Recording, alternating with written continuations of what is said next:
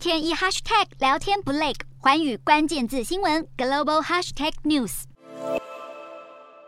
俄罗斯继续锁定乌克兰的弹药库，乌军则是持续反攻。乌俄战争一打就是半年。八月二十四号是乌克兰独立三十一周年纪念日，这一天也是乌俄战事届满六个月。但至今丝毫没有停火迹象，甚至欧洲最大的核电厂乌克兰扎波罗热核电厂也饱受威胁。乌东前线城镇托列茨克镇除了不断遭到轰炸，也面临缺水问题。而在乌克兰南部城市尼古拉耶夫的医院，只要警报声响起，大腹便便的准妈咪就得往地下室移动，暂时栖身在相当简陋的地底防空洞，以躲避战火袭击。美国更有情报指出，俄军将在最近加强行动，对乌克兰的民用机。基础设施和政府机构发动新一波攻击。乌国总统泽伦斯基也警告，表示俄国可能展开更多重大攻势。俄国资深外交官则是称，俄国目前没有看见能透过外交解决方式来结束战争，并且预期这会是一场长期冲突。一旦战火继续拉长，专家警告，粮食价格可能会出现第二波涨势。